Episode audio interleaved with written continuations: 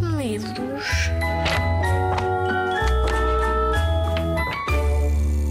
Olá, eu chamo-me José Jorge Letria, sou pai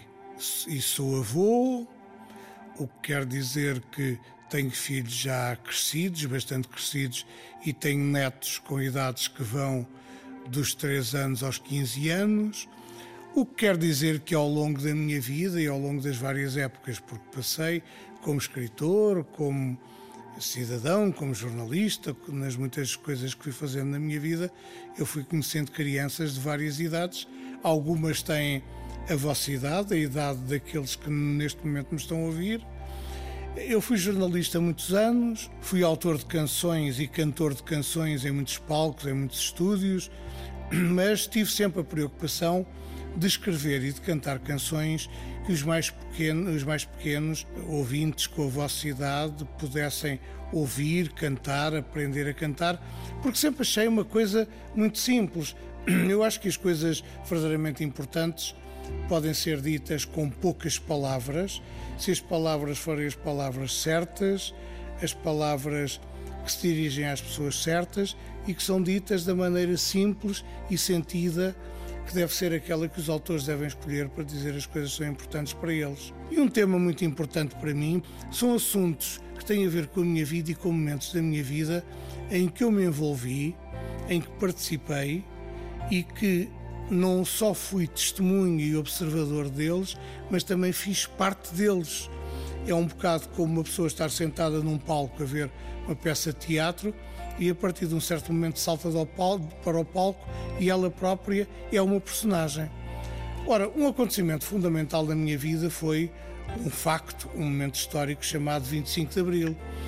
Quando aconteceu, eu tinha, eh, era muito jovem, eh, era jornalista do Jornal República, já tinha sido do Diário de Lisboa, também era cantor, era cantor, eh, autor de canções que cantava e que cantava com outros amigos e cantores que comigo estavam e andavam, o caso do José Afonso, que já morreu, e outros, como o Jabalho Branco, o Sérgio Godinho, Francisco Fanhais, o Adriano Correia de Oliveira. E, portanto, eu era cantor e um dia, imaginem vocês, estando eu na redação do Jornal República, tinha um colega ou camarada, que é o que os jornalistas chamavam uns aos outros, hoje não sei, não sei o que é que chamam uns aos outros,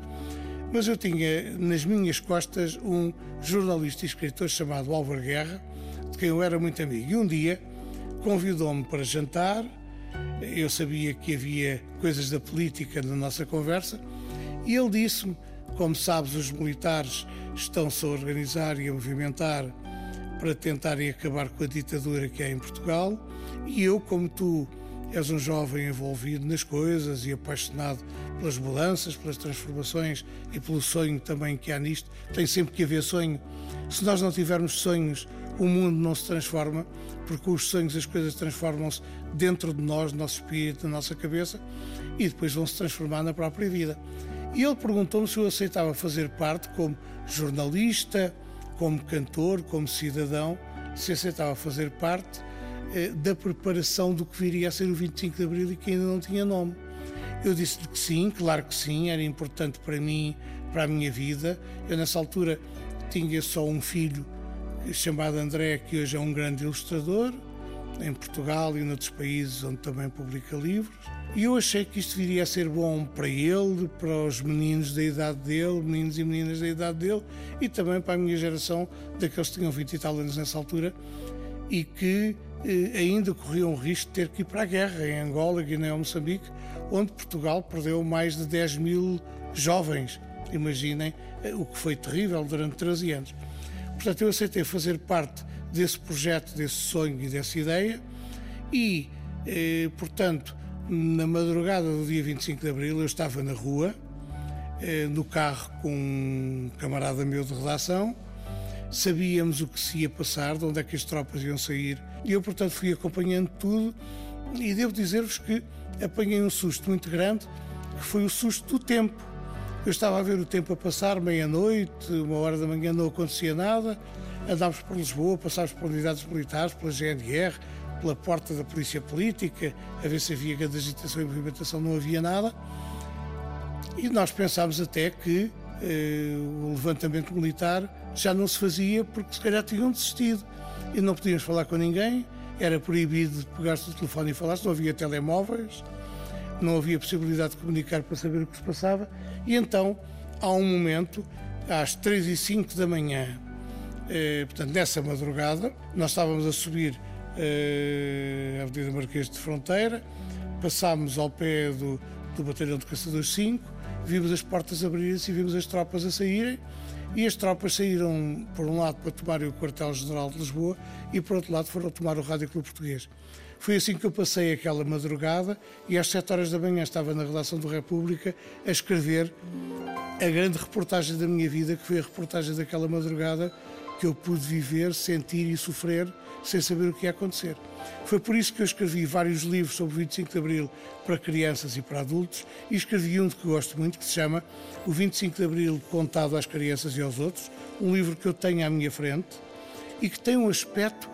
para o qual eu chamo a tua e a vossa atenção. É um livro que tem ilustrações de um dos maiores pintores portugueses do século XX, pintores e ilustradores, João Abel Manta, eh, filho de um grande pintor que já tinha falecido na altura, chamado Abel Manta, e ele aceitou fazer as ilustrações para este livro que conta exatamente como aconteceu o 25 de Abril, o que se passou, o que se passou nessa noite, nos dias e semanas e meses seguintes, o que é que se transformou em Portugal e transformou-se muita coisa. Tudo isto está contado neste 25 de Abril, contado às crianças e aos outros, com um antetítulo que diz para que ninguém esqueça o valor da liberdade, porque é mesmo disto que se trata, é o valor da liberdade. Vocês, seja qual for o regime, o momento, a situação, vocês aquilo que mais devem desejar na vida é serem livres, não para fazerem coisas erradas, despropositadas ou pouco adequadas ao momento, mas coisas que vos tornem mais livres, mais senhores da vossa vontade, sejam rapazes, raparigas,